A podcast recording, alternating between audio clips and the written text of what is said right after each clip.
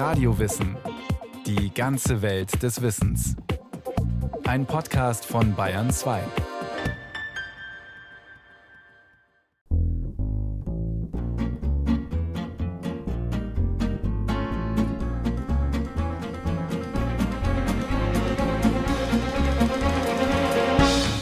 Es war um das Jahr 1866, als der englische Buchautor T. Maxwell Whittam Post aus Paris bekam, von seinem Vetter. Dieser schrieb, so berichtet Whittam, von einem wunderbaren neuen Velociped und versuchte es mir zu erklären. Aber ich konnte die Maschine nicht verstehen und dachte, er würde fantasieren, indem er schreibe, dass der Fahrer auf einem Sattel säße, der an einer Feder oberhalb der beiden Räder befestigt sei, und dabei die Maschine antreibe, indem er mit den Füßen Kurbeln herumwirbele, die am Vorderrad angebracht seien. Ich fragte mich, wie irgendjemand auf einer derartigen Maschine seine Positur beibehalten könne und tilgte den Gedanken als völlig absurd aus meinem Gedächtnis. Die Rede ist von einer der genialsten Erfindungen der Menschheit. Sie kam leise und unspektakulär in die Welt. Und es dauerte 80 Jahre, bis sie die Menschheit von ihrer Genialität überzeugte. Aber dann mit Macht. Das Fahrrad. Bicycle, bicycle, das Geniale an diesem eigentlich simplen Gefährt, es ist ein Meisterstück an Effizienz. Mit dem Energiewert von einem Pfund Fett kommt ein Radfahrer mehr als 300 Kilometer weit und lässt damit nicht nur sein Erzfeind, das Auto, weit hinter sich, sondern auch die effizientesten Energienutzer der Natur, den Lachs und das Pferd. Aber nicht nur das. Das Fahrrad brachte in vieler Hinsicht neuen Wind in die Gesellschaft und zog damit von Anfang an nicht nur Hunde, sondern auch Literaten und Philosophen in seinen Bann. Nicht von Anfang an waren das Bewunderer. Die Spötter waren sofort zur Stelle, als das erste Velociped, ein Laufrad, auf den Straßen um Karlsruhe zu sehen war. Sein Erfinder, Karl Friedrich Freiherr von Dreis, hatte es im Jahr 1817 zum Patent angemeldet. Seine Idee für ein fußgetriebenes Vehikel kam nicht von ungefähr, wie Professor Elmar Schenkel, Literaturwissenschaftler und Fahrradexperte an der Universität Leipzig, erklärt. Letztes Jahr ist ja der isländische Vulkan ausgebrochen und deswegen sollte man sich daran erinnern, dass im Jahre 1815 ein indonesischer Vulkanausbruch stattfand, der einer der größten der Menschheitsgeschichte war, der Tambor. Und das hatte zur Folge, dass wir zwei Jahre keinen Sommer hatten. Und das führte zu einer Hungersnot. Das führte wiederum dazu, dass man die Pferde geschlachtet hat, die ohnehin durch die napoleonischen Kriege stark dezimiert waren. Und dann begannen Leute nachzudenken, wie können wir das Pferd ersetzen. Das von Dreis konstruierte Gefährt war letztlich nichts anderes als ein auf zwei Rädern befestigter Sitz, auf dem man sich mit den Füßen anschiebend vorwärts bewegte. Bergauf geht die Maschine auf guten Landstraßen so schnell als ein Mensch in starkem Schritt. Bergab schneller als ein Pferd in Karriere. Warb Dreis in Zeitungsannoncen. Er war sehr erfolgreich, er war schneller als bestimmte Kutschen und so weiter zwischen Straßburg und Kehl und deswegen gab es eine Zeit lang eine Mode. Auf seine Zeitgenossen wirkte es zumeist komisch. Nur wenige begriffen die Tragweite der Erfindung. Gerade Literaten fanden das lustig, wie einer da auf dem Laufrad wie auf so einem Spielzeug herumrennt. Wahrscheinlich gab es dann auch bald wieder Pferde. Und es wurde hauptsächlich von reichen Aristokraten, von Dandys benutzt. Und dann kommt die Satire ins Spiel, weil das ist dann eben so ein Luxusgegenstand von diesen Leuten und da kann man dann schöne Karikaturen machen. Der erniedrigte Erwachsene ist die Standardfigur, die sich durch die frühe Radliteratur quält schreibt Schenkel über diese Phase. Das wurde auch nicht viel besser, als die Pedale erfunden wurden, sodass der Fahrer nun die Füße vom Boden lösen und frei dahinsausen konnte. Denn umso mehr war der Gleichgewichtssinn gefordert. Und der Radler musste Kletterkünste erlernen. Das Vorderrad wuchs im Durchmesser, damit hatte man beim Treten bessere Kraftübertragung. Die Kette war noch nicht erfunden. Die große Zeit des Hochrads brach an. Und dann gab es auch das Problem, dass viele Autoren schon relativ alt waren, so um die 50, als sie dann gelernt haben, Fahrrad zu fahren.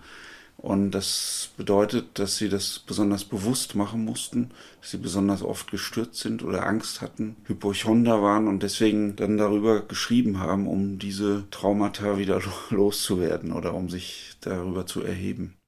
Mark Twain war einer derer, die den Versuch wagten. In seiner Erzählung Wie man das Hochrad zähmt berichtet er, wie er ein Hochrad nebst einer Tube Salbe kaufte und einen Fahrlehrer anheuerte, der ihm die Schwierigkeit des Absteigens erklärte. Da hatte er sich aber getäuscht, schrieb Twain. Zu seiner freudigen Überraschung brauchte er mich nur auf der Maschine zum Rollen zu bringen und aus dem Wege zu gehen, und schon kam ich von alleine herunter. Nach etlichen Stürzen landeten beide im Krankenhaus. Aber nach ein paar Tagen war ich wieder gesund. Ich führe dies auf meine weise Voraussicht zurück, immer auf etwas Weichem abzusteigen. Manche Leute empfehlen ein Federbett, aber ich finde einen Fahrlehrer besser.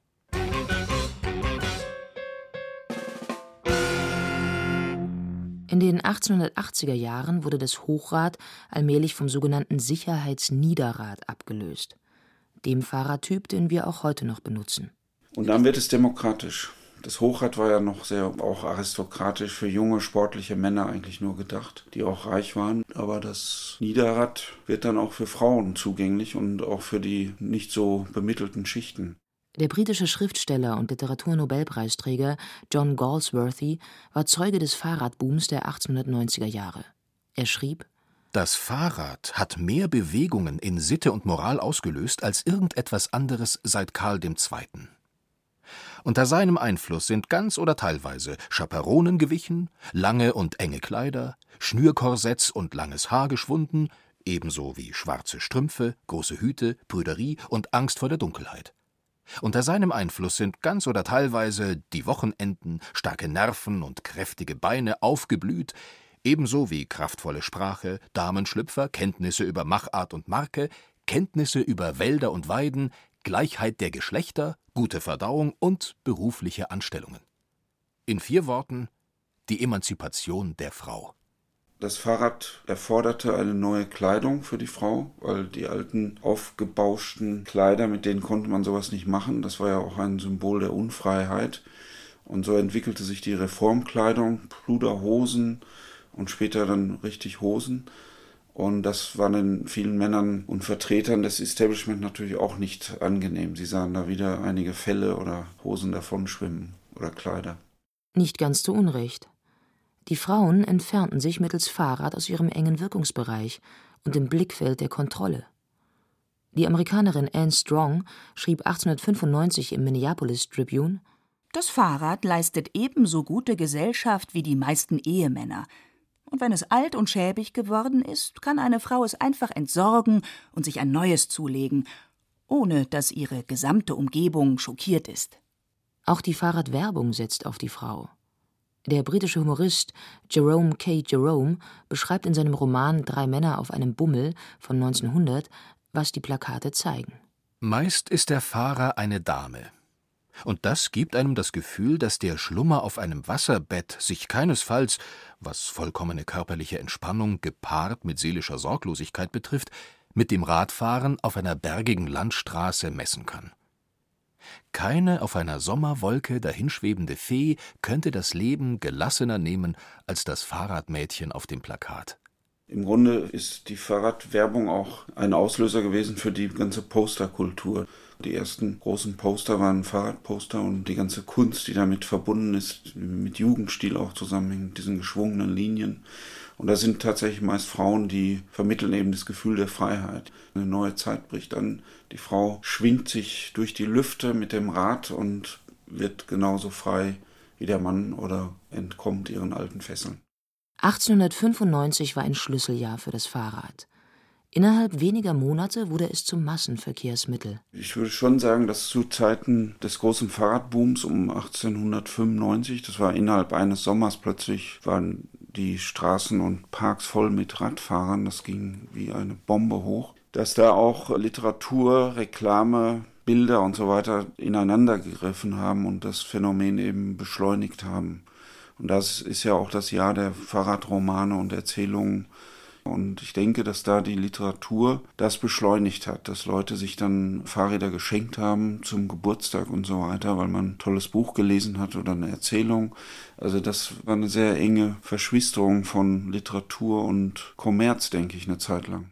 Fahrradbücher und Fahrradliteratur waren gefragt, wobei es zwischen beiden durchaus zu differenzieren gilt, wie Professor Elmar Schenkel erläutert. Fahrradbücher sind zunächst mal Fahrradbücher für den Gebrauch des Fahrrades. Die erklären mir, wie ich ein Fahrrad repariere, wie weit ich damit komme, was ich beachten muss, wenn ich eine Reise mache.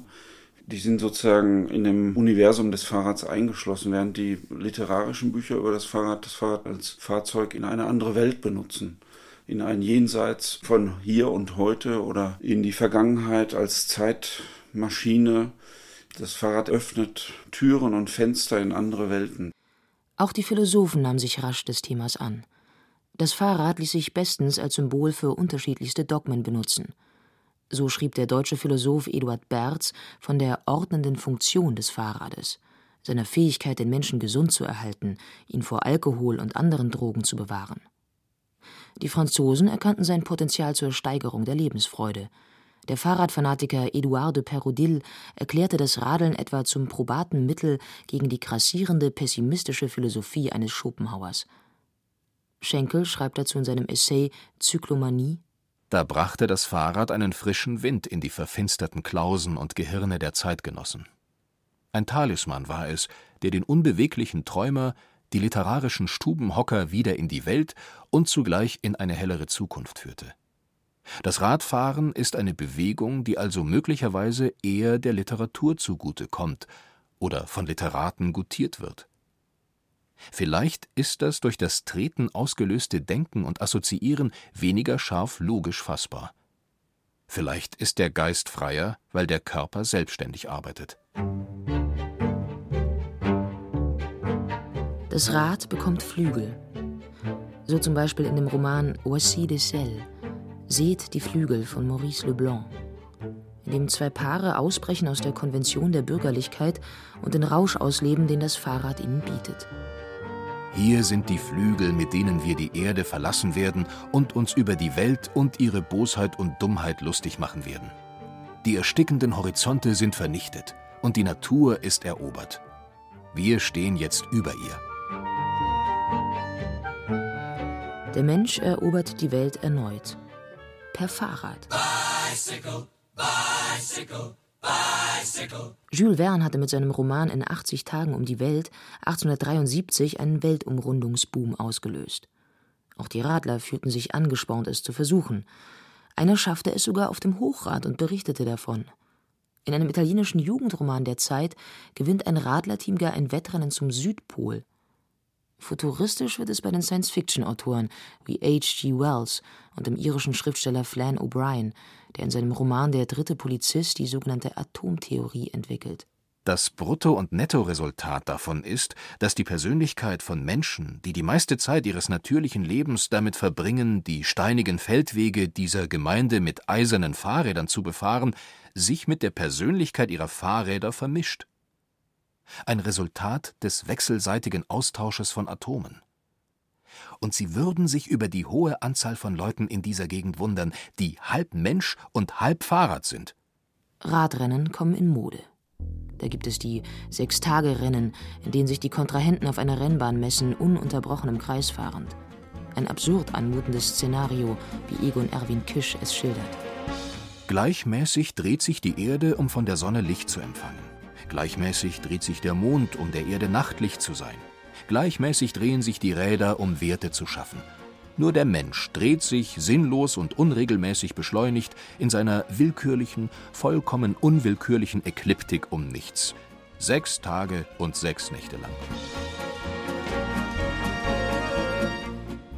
In diesen Arenen, in diesen Radrennbahnen entsteht ja auch so eine hypnotische Atmosphäre. Die Masse wird verschmolzen in eine Person und das Rauschmittel kommt da wieder ganz raus, nur eben als Massenpsychologie.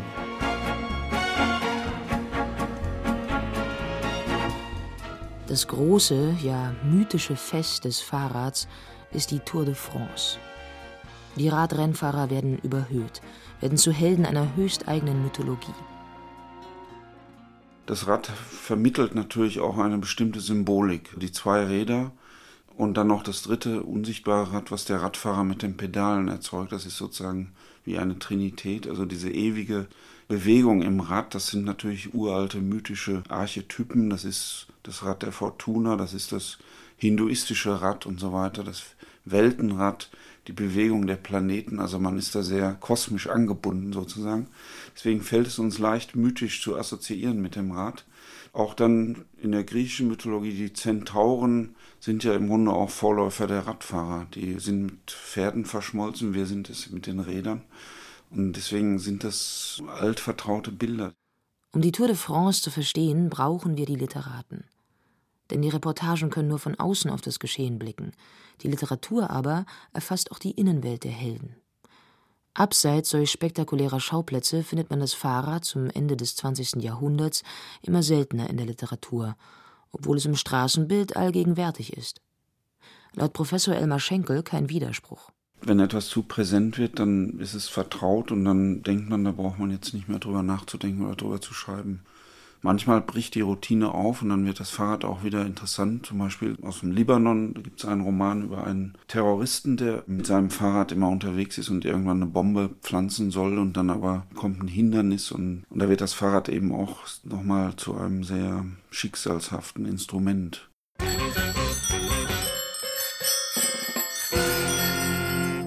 Zum Glück muss man gar nicht so weit schweifen, um auf einen Fahrradpoeten unserer Zeit zu stoßen.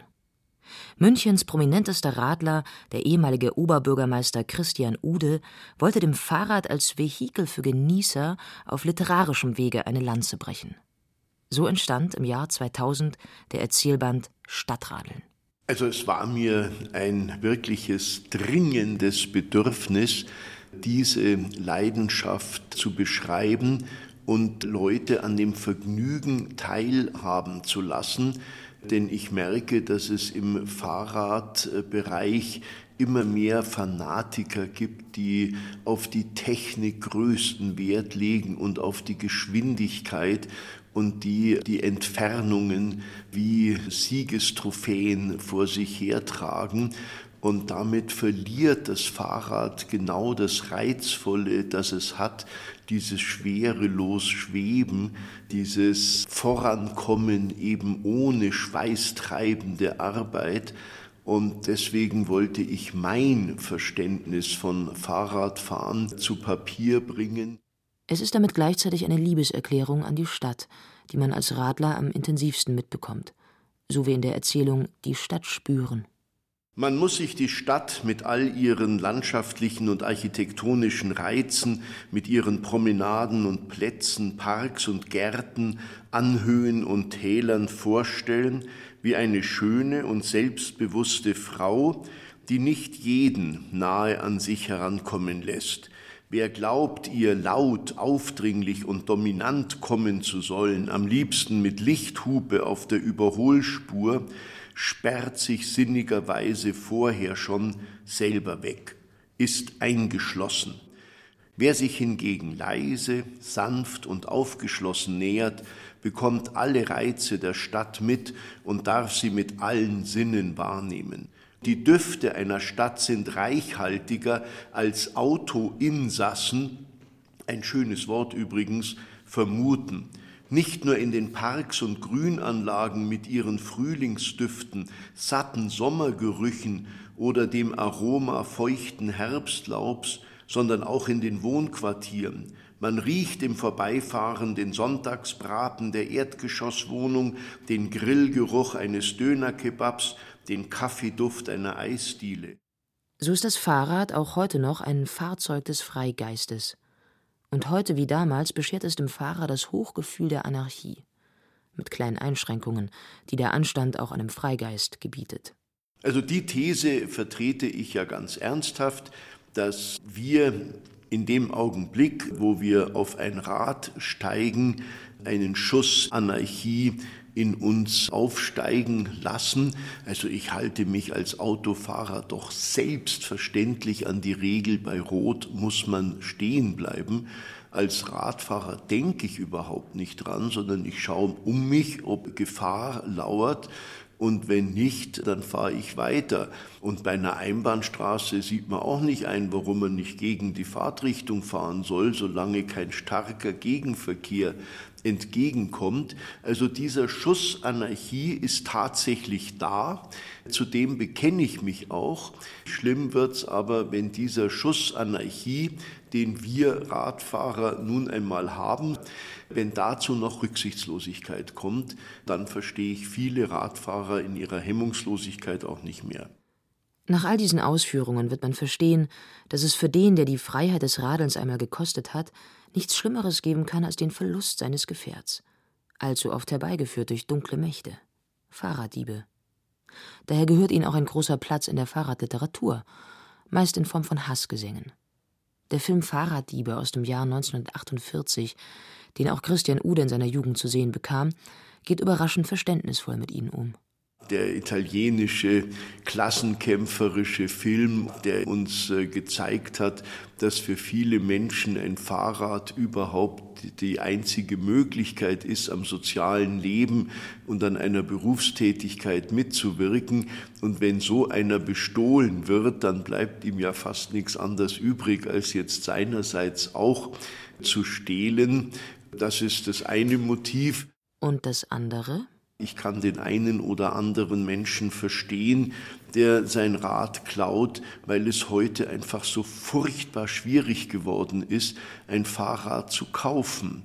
In meiner Jugend hat man einfach gesagt, ich will ein Fahrrad kaufen und äh, Dreigang- oder Siebengangschaltung äh, war vielleicht die einzige Frage, während man heute also durch äh, ganze Fachgebiete gejagt wird und darüber schier verzweifeln möchte, allein welchen Fachjargon die drauf haben. Da ist natürlich schnell klauen sehr viel einfacher, aber ernst war das nicht gemeint. Letztlich entspricht der Fahrraddieb in seinem ganzen Wesen dem des Fahrradliteraten. Anarchist durch und durch, nimmt er sich die Freiheit, das Rad zu ergreifen, wo es sich ihm bietet, und damit allen Zwängen der Welt zu entfliehen. Thomas Xeller an eine Dahinfahrende. Ich ging zum Fenster hin und sah an meinem Rad dich stehen, gleich unter mir geduckt. Zu deinen Knien ein Werkzeuglein, da hat's mich lieb durchzuckt. Ach du, und meine Hand bestrich dein weiches Haar so leicht, als sei ihr längst bekannt, was sie noch nie gefühlt. Du wandtest dein Gesicht mir zu und sprachst leicht unterkühlt: Hau ab, du Idiot! und brachst das Schloss und fuhrst dahin. Fern glühte Abendrot.